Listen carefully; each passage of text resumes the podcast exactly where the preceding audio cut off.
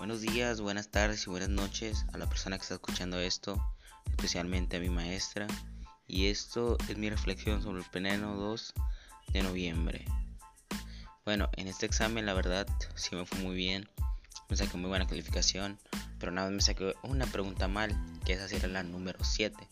¿Y cuál era esa pregunta? Bueno, te apareció un texto argumentativo que tú tienes que leer y tú tienes que decir si era esa parte de la que te salía introducción, si eran argumentos, desarrollo, conclusión, bla, bla, bla, bla.